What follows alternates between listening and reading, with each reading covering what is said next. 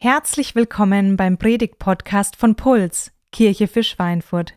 Wir wünschen dir viel Spaß mit unseren Predigten und vor allem, dass sie dich inspirieren, deinen nächsten Schritt auf deiner Reise mit Gott zu gehen.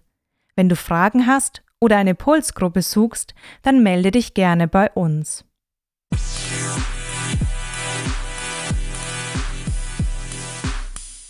Ich habe eine Frage an euch äh, zu Beginn der Predigt. Wer von euch war schon mal am Sturz einer Regierung beteiligt? Wollen wir mal kurz Handzeichen geben. Braucht man sich auch nicht für schämen. Kann man sich auch einfach mutig melden. Okay, eine Person. Gut, ich hätte gedacht, es sind mehr. Ich habe den meisten hier im Raum anscheinend was voraus. Und zwar ähm, habe ich schon mal, war ich schon mal an einem Putsch beteiligt, an, an dem Sturz einer Regierung. Und zwar erzähle ich euch kurz die Geschichte. Ähm, und zwar in der dritten Klasse, als äh, da ging Sachunterricht so am Anfang des Schuljahres los und hat unsere Klassen, äh, Klassenlehrerin davon erzählt, dass wir Klassensprecher wählen müssen. Und da habe ich mir sofort gedacht, ich wusste noch gar nicht genau, was das ist. Das ist was für mich. Das sollte ich werden. Und dann äh, kam da auch Klassensprecherwahl. Und das ist auch alles gut gelaufen. Ich wurde erster Klassensprecher. Das zweitschönste Mädchen wurde zweite Klassensprecherin. Und es war auch richtig gut. Wir hatten eine super dritte Klasse, Recht und Ordnung, Friede und Fröhlichkeit in der 3a. Und dann kam die, die vierte Klasse. Ich habe gedacht, wir können doch einfach so weitermachen. Es, es, läuft doch richtig gut, zweite Amtszeit, kein Problem. Und dann sagt die Lehrerin, ja, dass es wieder Klassensprecherwahl gibt, so, ne? Neuwahlen sozusagen. Gab gar keinen Grund. Das, wirtschaftlich ging es der 3a extrem gut aber auf jeden Fall dann Klassensprecherwahl. Es war so ein blöder Tag im September und plötzlich wurde da einfach jemand anders zum Klassensprecher der 4a gewählt. Ich kann das überhaupt nicht erklären. Das muss Wahlmanipulation oder irgendetwas gewesen sein. Auf jeden Fall war ich dann nicht mehr Klassensprecher. Und es war wirklich ein großes Problem. Also für die, für mich natürlich nicht so, für die ganze Klasse halt. Ne? Die hat da extrem drunter gelitten, ähm, dass ich nicht Klassensprecher war. Und es kam dann auch ziemlich schnell, dass der Klassensprecher, der neu gewählte, sich einen schweren Fehler erlaubt hat. Und zwar hat er vor dem örtlichen Edeka-Markt eine verbotene Strophe der deutschen Nationalhymne gesungen. Hat man mir erzählt. Und natürlich wusste ich dann, was zu tun ist. Also so jemand kann ja nicht die Klasse 4a äh, leiten und sich um das Wohl der ganzen Klasse kümmern. Das wäre ja eine Katastrophe. Also das kann man den Leuten ja nicht zumuten. Und dann habe ich dafür gesorgt, dass wir einfach in unserer Klasse und auch auf dem Pausenhof mit anderen Schülern aus anderen Klassen eine Unterschriftenaktion gestartet haben äh, gegen den Klassensprecher, der natürlich verbotenerweise die, die, die Strophe da gesungen hat, also geht ja überhaupt nicht. Sind wir zu unserer Klassenlehrerin gegangen äh, andere Leute natürlich haben das dann vorgebreitet und es kam zu Neuwahlen in der 4a, weil das geht ja auch überhaupt nicht. Und nur wenige Wochen später war Recht und Ordnung und Friede und Fröhlichkeit in der 4a wiederhergestellt und ich war endlich wieder Klassensprecher der 4a. So war das damals, als ich am Putsch äh, beteiligt war in der 4a und ähm, dafür gesorgt habe, dass einfach wieder gute Verhältnisse in der 4a aufgerichtet wurden. Und ich endlich wieder an der Macht war, sozusagen. Aber das habe ich damals nicht gedacht. Äh, irgendwie eine komische Geschichte, irgendwie kindisch, irgendwie aber auch so ein bisschen lustig, so mal kichert da so ein bisschen drüber, aber denkt sich, ach ja, was soll das denn irgendwie, ist also Klassensprecher in der 4a, ist doch Puppel egal. Ähm, das Problem ist, ja, da können wir drüber lachen, weil es eine Kindergeschichte ist. Das Problem ist, wenn Erwachsene, reife Menschen in Leitungspositionen sind und sich ähnlich verhalten kindisch verhalten und wir dann Geschichten über die erzählen und man sich denkt, hä, wie kann man sich nur so komisch verhalten? Und es könnte sein, dass wir hier im Raum sind und dass wir ähm, schlechte Erfahrungen mit Leitung, mit Chefs gemacht haben. Und da äh, denken wir auch, hey, das ist ja komisch, das ist ja kindisch, aber dann lachen wir nicht drüber, sondern dann leiden wir darunter. Schon mal jemand hier im Raum irgendwie einen schlechten Chef, einen schlechten Vorgesetzten gehabt, äh, negative Erfahrungen gemacht, gern Handzeichen, außer er ist mit im Raum, dann vielleicht lieber nicht. Ja, es sind schon deutlich mehr. Und ich glaube, ähm, da lachen wir dann auch nicht mehr drüber, ne, wenn wir diese Geschichten erzählen, sondern dann ist das manchmal das, was uns das Leben schwer macht, was Familie schwer macht, was Beruf schwer macht, was vielleicht auch Kirche schwer macht. Wie geht's dir mit dem Thema Leitung und Leiterschaft? Oder dass jemand irgendwie in der Gruppe was zu sagen hat. Ich glaube, viele von uns haben negative Erfahrungen gemacht, haben wir ja gerade schon gesehen. Aber auch wir als Land sind aus einer ganz großen Negativerfahrung geprägt, was, was Leitung betrifft. was, was Machtmissbrauch betrifft. Und es prägt die Art und Weise, wie wir über Leitung denken und wie wir Leitung wahrnehmen. Warum sprechen wir heute in diesem Gottesdienst über Leitung? Ja, weil wir das Leitungsteam irgendwie umformiert haben und weiterentwickelt haben und es sich anbietet, aber auch, weil wir uns nicht nur, nicht von unserer Geschichte allein prägen wollen, was, ähm, was unser Bild von Leitung betrifft, sondern auch von göttlichen Gedanken und göttlichen Ideen. Und da wollen wir heute mal in den Bibeltext zusammen reinschauen und gucken, was teacht denn Jesus über Leitung? Was sagt er denn, wie Leute, die im Reich Gottes Verantwortung übernehmen, die in der Gemeinde, in der Kirche Verantwortung übernehmen, wie sollen die denn mit Macht umgehen? Wie sollen die denn leiten? Wie sollen die denn ähm, mit dieser Position umgehen? Und was hat es mit dir zu tun? Du denkst ja, na toll, ich habe ja da gar nichts mit zu tun. Das müsste, musste ja den anderen Leitern erklären und so und vielleicht irgendwelchen Teamleitern und Kleingruppenleitern. Letztlich, wenn man Leitung definiert, die ganz grundsätzliche Definition von Leitung ist, Leitung ist gleich Einfluss. Und das haben wir alle. Wir alle leiten irgendwie, auch wenn wir nicht eine benannte Leitungsposition haben, auf der Arbeit, in, in der Uni, in, in Gruppen, in Klicken, was weiß ich, in, in, in der Familie. Du kannst es überall hin übertragen. Auch wenn du nicht Leiter oder Leiterin von, einer, von einem bestimmten Team oder was weiß ich bist, du hast Einfluss und leitest dadurch Menschen. Und deswegen kannst du alle Prinzipien, über die wir heute nachdenken, einfach auf Familie, Beruf und dein persönliches Leben übertragen.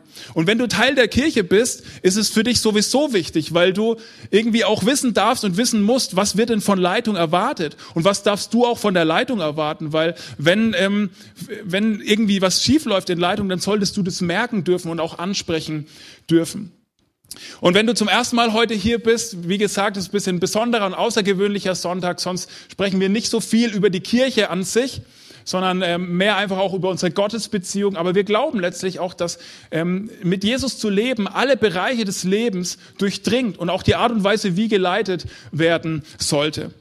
Und auch wenn du mit Glaube und Gott nichts am Hut hast, ich glaube, die Prinzipien über Leitung, die Jesus weitergibt und die wir bei Jesus entdecken können, die kannst du überall anwenden. Die kannst du auch in deinem Business anwenden, die kannst du in der Familie überall anwenden. Deswegen jeder, egal in was für einer, äh, wie wir heute Morgen hier sind, wird von diesen Prinzipien etwas haben können. Wir steigen mal ein in den Bibeltext und da passiert sowas ähnliches, wie ich in der 3a und 4a erlebt habe.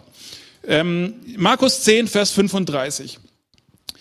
Da gingen Jakobus und Johannes, die Söhne von Zebedäus, zu Jesus hin und sagten zu ihm, Lehrer, wir möchten, dass du uns eine Bitte erfüllst. Also erstmal Jakobus und Johannes, das waren eng, so die engsten Freunde von Jesus. Da gab es so eine Dreiergruppe Jakobus, Johannes und Petrus, mit denen hat Jesus besonders viel Zeit gebracht. Dann gab es so eine Zwölfergruppe, da waren die auch dabei. Und dann gab es noch mehr Leute, die so mit Jesus unterwegs waren. Und irgendwie scheinen die beiden, Jakobus und Johannes, zu denken, ah, jetzt ist der Petrus gerade mal nicht da, jetzt gehen wir mal zu Jesus, vielleicht können wir da irgendwas organisieren für uns. Und das ist auch ein bisschen kindisch, wenn meine Kinder zu mir kommen und sagen, Papa, ähm, ich frage dich jetzt was, sag bitte ja. Dann sage ich nie ja. Also aus Prinzip nicht so, ne, weil ich äh, keine Ahnung, was da kommt, so, ne. Äh, und so genauso machen sie es ja hier. Äh, wir möchten, dass du uns eine Bitte erfüllst. Also sag bitte ja. Und dann sagen, Jesus, was möchtet ihr denn? Was soll ich für euch tun? Sie sagten, wir möchten, dass du uns rechts und links neben dir sitzen lässt, wenn du deine Herrschaft angetreten hast. Also Sie merken irgendwie, dieser Jesus ist besonders. Er redet auch von irgendwie einem Reich. Er redet irgendwie auch davon, dass er ein König ist. Also es können, keine Ahnung, was da passiert, aber es könnte ja eine gute Idee sein, sich da schon mal einen Platz zu sichern. Und äh, rechter und linker Platz von einem König war zur damaligen Zeit einfach die zweitmächtigsten Positionen so nach diesem, nach dem König. Und sie haben sich gedacht, Petrus ist gerade nicht da, dann sichern wir das doch mal für uns und fühlen mal vor, was da für uns möglich sein könnte. Jesus, also, wenn du dann der Boss bist, wir wollen so wenigstens die zweiten Bossen sein, wenn das irgendwie möglich ist. Also sag bitte ja, sag bitte ja. Und irgendwie ist es total so wie in der 3a oder der 4a, ne? so ein Rangeln, so mit Ellbogen, bisschen um Macht, um Einfluss und, und irgendwie ähm, was sagen können und bestimmen können.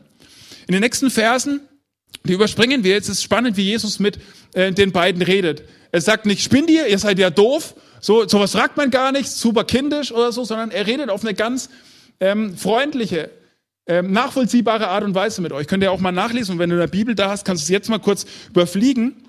Aber wir springen mal in den Vers 41, ähm, wo die anderen das mitbekommen, die anderen zehn äh, engen Freunde, Schüler von Jesus.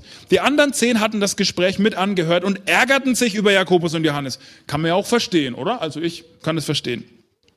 Da rief Jesus alle zwölf zu sich her und sagte, ihr wisst, also er sagt jetzt was, was für alle nachvollziehbar ist, was sie selber erlebt haben. Die Herrscher der Völker, ihre Großen, unterdrücken ihre Leute und lassen sie ihre Macht spüren. Die Herrscher der Völker, ihre Großen, unterdrücken ihre Leute und lassen sie ihre Macht spüren.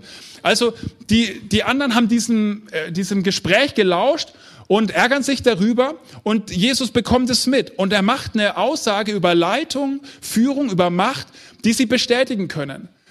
Man muss wissen, das äh, jüdische Volk war zur damaligen Zeit äh, unter Besatzung. Die Römer waren eine Besatzungsmacht und sie haben das jeden Tag erlebt, dass da Leute sind, die Macht haben und sie unterdrücken. Und auch in ihrer Geschichte haben sie es immer wieder erlebt, dass sie unterdrückt wurden und dass es schlechte Könige gab, die dafür gesorgt haben, dass es dem Volk schlecht geht. Und letztlich ist es doch auch was, was wir bestätigen können, dass es Leute gibt, die irgendwie Macht haben die irgendwie auch Autorität haben, die vielleicht eine Leitungsposition haben und die ihre Macht auf schlechte Art und Weise nutzen und Menschen unterdrücken und äh, dafür sorgen, dass es Menschen eben nicht gut geht und dass sie es gibt Menschen und, und Leitungspersonen, die ihre Macht missbrauchen. Und da können wir in die Weltgeschichte schauen, da fallen uns viele Beispiele rein. Und wir können leider auch in die Kirchengeschichte schauen wo ähm, kirchliche Leiter ihre Macht auf äh, ungute Weise gebraucht haben oder besser gesagt missbraucht haben. Und was Jesus hier sagt, äh, zusammengefasst bedeutet, schlechte Leitung nutzt ihre Macht, um ihre Macht zu maximieren. Schlechte Leitung ist darauf bedacht, die eigene Macht zu vergrößern, die eigene Macht zu maximieren und die eigene Machtposition zu stärken. Und da fährt Jesus mit, mit einem ganz einfachen Statement rein. Und er sagt folgendes im nächsten Vers, Vers 43. Bei euch muss es anders sein. Also mit diesen zwölf äh, Männern möchte er dieses Movement der Kirche starten, die christliche Bewegung initiieren. Und er weiß, er muss ihnen ein anderes Verständnis von Leitung beibringen. Er muss ihnen etwas beibringen darüber, wie Leitung auf eine gute Art und Weise funktioniert. Und er sagt zu ihnen, bei euch muss es anders sein. Im Reich Gottes, in der Kirche muss es anders laufen, unbedingt. Und dann sagt er ihnen, wie es laufen sollte. Und er sagt eigentlich dreimal genau das Gleiche. Wer von euch groß sein will, soll euer Diener sein. Und wenn einer unter euch der Leiter sein will, dann soll er zum Knecht von allen werden. Und dann spricht er über sich, auch der Menschensohn, das ist ein Ausdruck, den Jesus immer wieder genutzt hat, um über sich selber zu sprechen. Der Menschensohn, Jesus ist nicht gekommen, um sich zu bedienen, um sich bedienen zu lassen, sondern um zu dienen und sein Leben als Lösegeld für alle Menschen hinzugeben. Also Jesus merkt, dass er hier unbedingt etwas deutlich machen muss. Und deshalb sagt er dreimal das Gleiche. Und er sagt, Leiter und Leiterinnen sind Diener. Im Reich Gottes werden die Ideen der Welt auf den Kopf gestellt. Die Ideen, was Macht und Stärke betrifft, werden einfach auf den Kopf gedreht. Also, äh, man sagt ja so, nach oben buckeln, nach unten treten, so, ne? Damit kommt man voran, so. Und Jesus sagt, nee, genauso funktioniert es eben nicht. Im Reich Gottes muss es anders funktionieren. Ich weiß jetzt nicht genau, was das Gegenteil ist von nach oben buckeln, nach unten trampeln. Einfach beides gar nicht machen vielleicht. So trampeln nicht, buckeln auch nicht. So, ne? Ähm, es muss anders laufen. Jesus macht deutlich, es geht nicht ums Dominieren, sondern es geht ums Dienen. Es geht nicht ums Macht ausüben, sondern es geht ums Ermächtigen. Warum? Jesus gibt die Begründung aus seiner Person selbst wegen Jesus, weil der weil, weil Jesus, der Sohn Gottes, der es verdient gehabt hätte, dass man ihn bedient, dass man ihn im roten Teppich ausrollt, dass man alles für ihn tut, der letztlich alle Macht gehabt hätte, um andere zu unterdrücken, der selbst, der es selbst nicht getan hat, sondern er ist selbst gekommen, um zu dienen, um sein, letztlich sein Leben zu geben. Am Kreuz gibt dieser Jesus sein Leben für die Menschen, für die er gekommen ist, damit sie leben können. Und er begibt sich in die größtmögliche Ohnmacht, um die Menschheit größtmöglich zu ermächtigen. Er begibt sich in die größtmögliche Ohnmacht, um uns Menschen auf die größtmögliche Art und Weise zu ermächtigen. Jesus, der ultimative Leiter, nutzt seine Macht nicht, um seine Macht zu maximieren, sondern um andere zu ermächtigen. Jesus gibt am Kreuz alle Macht preis, er gibt alle Macht auf und liefert sich am Kreuz der schlimmsten Ohnmacht aus, die man sich nur vorstellen kann. Der Theologe Michael Herbst hat es so formuliert, bei Jesus wird die furchtbarste Ohnmacht zur größten Macht, weil er damit unfassbar viele Menschen ermächtigt und es möglich macht, dass sie eine, auf eine andere Art und Weise leben können.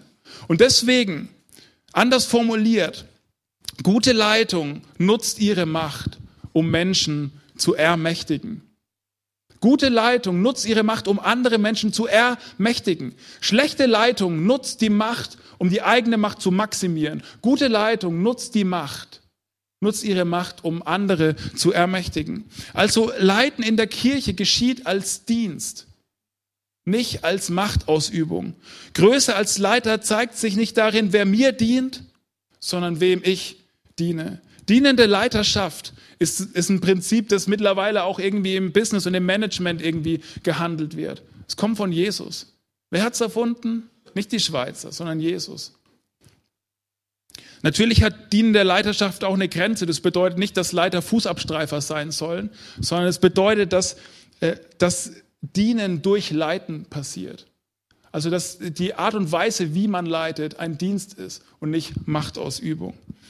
Also, Gute Leitung nutzt ihre Macht, um andere zu ermächtigen. Was bedeutet es jetzt für Leitung bei, bei Puls? Ich habe einfach jetzt mal einige Grundsätze mitgebracht. Ich habe das vorhin erwähnt. Wir haben ein Leitungsprofil ähm, aufgestellt und auch mit der zweiten Leitungsebene verabschiedet. Und wenn dich das mal interessiert, dann kannst du einfach zu mir kommen. Ich schicke das dir gerne. Wir veröffentlichen das jetzt nicht auf der Homepage oder so, weil das jetzt auch so öffentlich ist es nicht. Ähm, aber wenn dich das interessiert, dann darfst du das gerne von mir bekommen oder auch kannst auch jemand anders aus dem Leitungsteam fragen. Wir schicken das dir gerne ähm, und da darfst du einfach lesen, was uns wichtig ist. Aber jetzt hier einfach ein paar Prinzipien. Also Leitung bedeutet in erster Linie positiven Einfluss ausüben. Und das geschieht unabhängig von Position. Also egal, ob jemand eine benannte Leitungsposition hat oder nicht. Leitung bedeutet als erstes positiven Einfluss ausüben. Und Leitung in der Kirche, in unserer Kirche, muss sich immer am Vorbild von Jesus orientieren. Und wir sagen das so, unsere Kirche wird gebaut aus Teams mit ihren Leitern. Wir denken, jedes Team braucht einen Leiter oder eine Leiterin. Und ähm, in, diesem, in diesem Zusammenspiel aus Menschen, die äh, die gleichen Interessen und Leidenschaften haben und einer Person, die bereit ist, Verantwortung zu übernehmen und dieser Gruppe zu dienen, daraus wird unsere Kirche gebaut. Und wir glauben auch, jeder braucht ein Team und jeder wird gebraucht im Team. Also wir, wir glauben an Ergänzung. Also du brauchst ein Team, weil du nicht alles kannst, aber du wirst auch im gebraucht im Team, weil du die Ergänzung für jemand anders sein kannst. Und wir wollen eine Kirche sein mit starken, mutigen, demütigen und dienenden Leitern. Also Leitung darf Entscheidungen treffen und muss Entscheidungen treffen. Aber da geht es nicht um Machtausübung, sondern um Ermächtigung, zu überlegen, was ist denn für die Menschen der Kirche die bestmögliche Entscheidung. Und wir glauben auch, dass Einheit im Leitungsteam Voraussetzung ist für Einheit in der Kirche. Und deswegen ist es uns wichtig, dass wir im Leitungsteam freundschaftliche Beziehungen haben. Natürlich kennt man sich unterschiedlich stark und hat im Alltag vielleicht unterschiedliche Schnittpunkte. Aber wir streben freundschaftliche Beziehungen an, nicht nur Arbeitsbeziehungen, wo man halt irgendwie Projekte durchballert, aber sich sonst nichts zu sagen hat, sondern wir wollen am Leben voneinander Anteil nehmen. Und Leitung erfolgt, also im Leitungsteam, die Leitung der Gesamtkirche erfolgt bei uns im Team. Wir, wir glauben auch im Leitungsteam an Ergänzung. Ähm, wir brauchen uns in unserer Unterschiedlichkeit. Ich brauche Ergänzung und ich kann Ergänzung sein. Und genauso auch die anderen im Leitungsteam brauchen Ergänzung und können Ergänzung für andere sein. Und wir schaffen Strukturen, um Machtmissbrauch zu verhindern. Also bei uns kann es keinen Alleinbestimmer geben. Natürlich aufgrund von Begabungen und auch manchmal Aufgaben nimmt man Leute unterschiedlich wahr, auch im Leitungsteam. Aber wir haben Strukturen, die Machtmissbrauch verhindern. Ich zum Beispiel kann einfach entlassen werden vom Leitungsteam. Wir haben das so festgeschrieben in der Stellenbeschreibung. Die können mich einfach rausschmeißen. Wenn die denken, ich drehe durch, dann können die einfach meinen Vertrag kündigen. So, wir wollen einfach Machtmissbrauch ähm, verhindern und wir wollen sorgen dafür, dass wir äh, mit Vertrauen und voller Ergänzung zusammenarbeiten. Wir wollen auch das Prinzip der Ergänzung leben. Das habe ich gerade schon angedeutet. Weißt du, niemand von uns kann Kirche alleine bauen und Kirche alleine gestalten. Niemand. Wir brauchen Ergänzung. Wir brauchen ein Team, auch im zentralen Leitungsteam der Kirche. Und ich habe euch mal einfach jetzt auch unsere grobe Leitungsstruktur äh, mitgebracht. Oben seht ihr jetzt einfach das neue Leitungsteam, ähm, frisch und fröhlich im Sommer.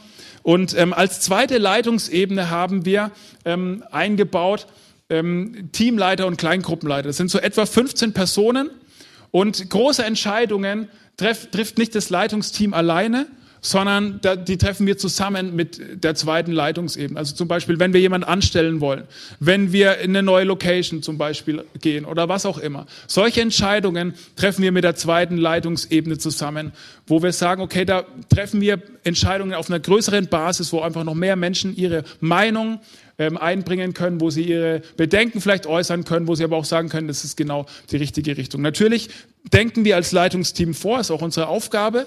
Ähm, aber alleine entscheiden werden wir größere Entscheidungen nie, sondern auf einer größeren Basis. Es sind dann so etwa 20 Personen, die da gemeinsam eine Entscheidung treffen können.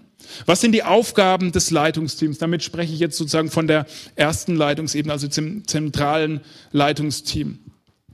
Ähm, wir wollen als Leitungsteam diese, darauf achten, dass die Kirche auf Mission und Vision ausgerichtet ist, dass wir die Kirche so leiten, dass suchende Menschen ein Zuhause bei Gott finden, dass sie geistlich wachsen können und dass sie ihr Potenzial entfalten können und einen Unterschied machen können in ihrem Umfeld.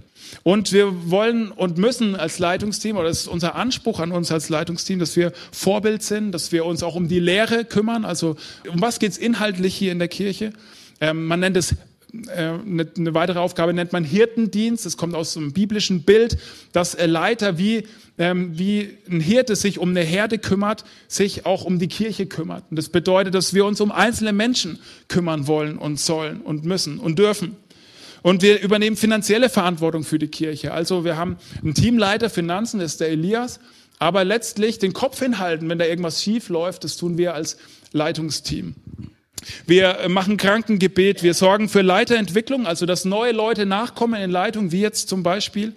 Ähm, und auch, ähm, was man Kasualien nennt, also wie Kindersegnungen, Taufen, äh, Hochzeiten und solche Sachen, dafür sind wir verantwortlich. Was bedeutet dieses Prinzip von Leitung, das Jesus entwickelt hat? Jetzt für dich persönlich heute. So, na, natürlich hat es was mit dir zu tun, weil du vielleicht Teil dieser Kirche bist, aber was hat es für dein Leben persönlich zu tun? Ich habe das schon mal gesagt, wir haben alle Einfluss in ganz unterschiedlichen Räumen. In jeder Beziehung, in jeder Rolle, in jedem Lebensbereich haben wir Einfluss und leiten sozusagen. Wir nennen das im Alltag nicht so, aber letztlich ist es das, was passiert. Egal ob du Mama bist, Papa bist, Teamleiter, Lehrer, Chef, Arbeitnehmer, Freund, Freundin, was auch immer. Du hast immer um die Menschen, auf Einfluss auf die Menschen äh, um dich herum. Und die Frage ist, wie nutzt du deine Macht, wenn du merkst, dass du die mächtigste Person im Raum bist? Wie nutzt du deine Macht? Wir nennen das auch im Alltag nicht Macht, aber letztlich ist es, ist es Macht. Wie nutzt du deine Macht, wenn du merkst, dass du die mächtigste Person im Raum bist? Es kann in der Klasse sein, wenn plötzlich die anderen drei, die da auch gerade sind, ähm, du weißt, dass deine Stimme zählt. Oder wenn du Lehrer bist, wenn du Mama bist, bist du oft die mächtigste Person im Raum. Wie nutzt du deine Macht? Wenn du die mächtigste Person im Raum bist. Wenn du ein Teamleiter auf der Arbeit bist. Was passiert mit den Menschen, die dir anvertraut sind? Wachsen sie, blühen sie auf, werden sie freier, fangen sie an, fröhlicher und hoffnungsvoller zu leben, werden gesünder, stärker, mutiger, fangen an, Jesus mehr zu lieben. Letztlich möchte ich dich ermutigen und herausfordern, immer zu leiten, überall wo du bist, positiven Aus Einfluss auszuüben, egal ob du irgendwie ähm, tatsächlich Teamleiter bist oder was auch immer. Es ist komplett egal. Einfach da, wo du bist, positiven Einfluss auszuüben. Und was bedeutet es für dich ganz persönlich in Bezug auf das neu formierte Leitungsteam, auf die Leitung bei Puls? Ich möchte jetzt im Namen von dem Leitungsteam ganz bewusst euch alle, dich, wenn du zur Kirche gehörst und Teil von Puls bist, äh, um eure Unterstützung bitten. Um eure Unterstützung für das neue Leitungsteam bitten. Und ich habe einen Bibelvers mitgebracht, wo der Schreiber des Hebräerbriefs das folgendermaßen äh, formuliert. Also das sage jetzt nicht ich euch, sondern der Schreiber des Hebräerbriefs sagt es an die Personen, die das lesen und die Teil von der Kirche sind. Es sagt, lasst euch von euren Leitern anleiten und fügt euch ein. Ihnen ist die Fürsorge für eure Seelen anvertraut und sie werden einmal dafür Rechenschaft ablegen. Verhaltet euch so, dass sie diese Aufgabe mit Freude erfüllen können und nicht unter Seufzen. Denn, denn das ist dann letztlich auch für euch nicht gut. Und deswegen möchte ich euch jetzt einfach bitten, dass ihr uns als Leitungsteam unterstützt. Und damit meine ich nicht blinde Loyalität, einfach hinterherrennen, sondern eine bewusste, aktive Unterstützung. Redet mit uns, nicht über uns. Wenn euch was stinkt, Sprecht's bitte an, redet mit uns, unterstellt uns das Positive, weist uns auf Dinge hin, wo ihr vielleicht was mitbekommt, wo ihr denkt, es ist wichtig, dass das Leitungsteam es weiß. Oder wenn ihr merkt, dass irgendwie Dinge in der Kirche schieflaufen und wir haben, können nicht auf alles Augen haben, wir bitten um eure Unterstützung. Feuert uns an, baut mit uns diese Kirche. Gebt euch rein in ein Team. Wenn du noch kein Team hast oder noch nicht dich irgendwo einbringst, wir laden dich ein, werde Teil dieser Kirche und übe selbst in dieser Kirche positiven Einfluss aus. Und natürlich wollen wir auch um eure Gebetsunterstützung bitten. Paulus sagt es am Ende vom Epheserbrief an die Leute, an die er schreibt, an diese Kirche in Ephesus. Er sagt, betet auch für mich. Und das wollen wir von euch erbitten. Betet auch für uns, dass wir als Leitungsteam Vision haben, dass wir eine Einheit sind, dass wir gesund sind, dass wir Kraft haben. Betet für unsere Ehen, dass sie aufblühen und schön sind und stark sind. Betet für unsere Kinder, dass sie gut schlafen und gesund bleiben. Und betet dafür, dass wir Kraft und Motivation und Leidenschaft haben. Also wir bitten euch darum, dass ihr uns unterstützt. Gute Leitung nutzt ihre Macht, um andere zu ermächtigen. Ich habe keine Ahnung, was dein nächster Schritt heute an diesem Tag ist. Vielleicht bist du zum ersten Mal hier und findest es irgendwie interessant mit diesem Jesus, was der da irgendwie lehrt. Das macht dir irgendwie Sinn. Wir laden dich ein, komm wieder. Mach dich auf eine Entdeckungsreise. Finde heraus, was es mit diesem Jesus auf sich hat. Der hat noch so viel mehr wirklich Lebensveränderndes für dein Leben zu sagen. Vielleicht bedeutet es heute für dich auch, dass du anfängst regelmäßig für die Kirche und für Leitung zu beten. Vielleicht bedeutet es auch, dass du ähm, dir ein Team suchst und dass du Teil wirst von den Teams, die diese Kirche hier ausmachen. Gute Leitung nutzt ihre Macht, um andere zu ermächtigen. Und am Ende möchte ich euch von einer Leitungskrise aus der ersten Kirche erzählen, aus Apostelgeschichte 6. Und zwar war da der Fall, dass die Gemeinde gewachsen ist und irgendwie wurden Leute vernachlässigt. Ähm, es gab da so ein bisschen Unruhe und Missstimmung. Irgendwie ist die Gemeinde relativ schnell gewachsen und dann ähm, gab es Unzufriedenheit. Leute haben gesagt, hey, um die Leute wird sich zu viel gekümmert, um die Leute wird sich zu wenig gekümmert. Es kam zu Unstimmigkeiten und Missmut. Und dann haben sich die Apostel damals, die Leiter der ersten Kirche, so zusammengesetzt und haben eine neue Leitungsstruktur aufgestellt.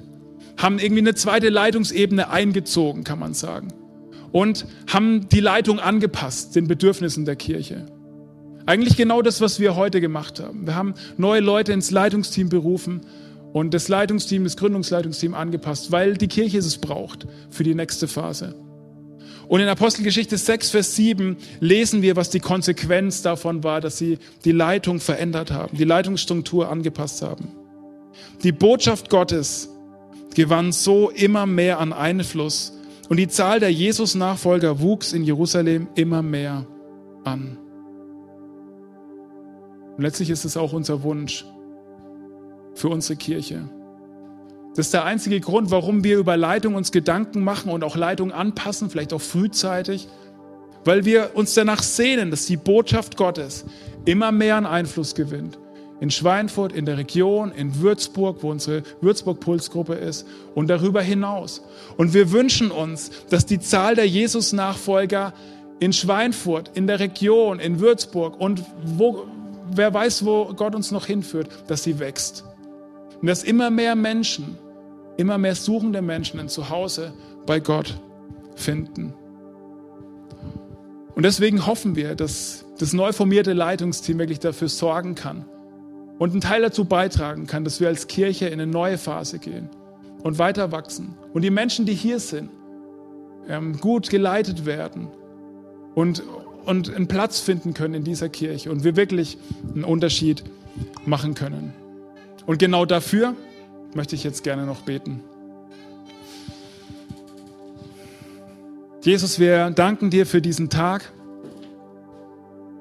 Wir danken dir dafür, dass wir als Kirche das neue Leitungsteam einsegnen und einsetzen durften. Wir danken dir, dass es möglich ist, dass Christian jetzt einen Tag in der Woche angestellt sein kann. Es macht uns richtig dankbar und froh.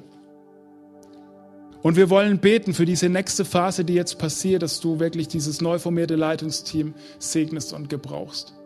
Und wir wollen uns alle immer wieder an deinem Leitungsmodell orientieren. Wir beten, dass wir als Menschen immer mehr so werden wie du, dass wir als Verantwortungsträger, als Leitungspersonen immer mehr so werden wie du. Unsere Macht nicht für uns gebrauchen, sondern unsere Macht nutzen, um andere zu ermächtigen. Und ich möchte beten, Jesus, dass du jetzt in den nächsten Liedern jedem von uns ganz persönlich zeigst, was das für uns bedeuten kann. Amen.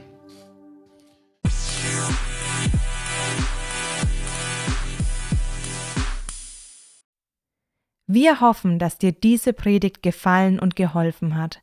Wenn du Fragen hast, melde dich gerne bei uns. Alle Infos findest du auf www.puls-kirche.de.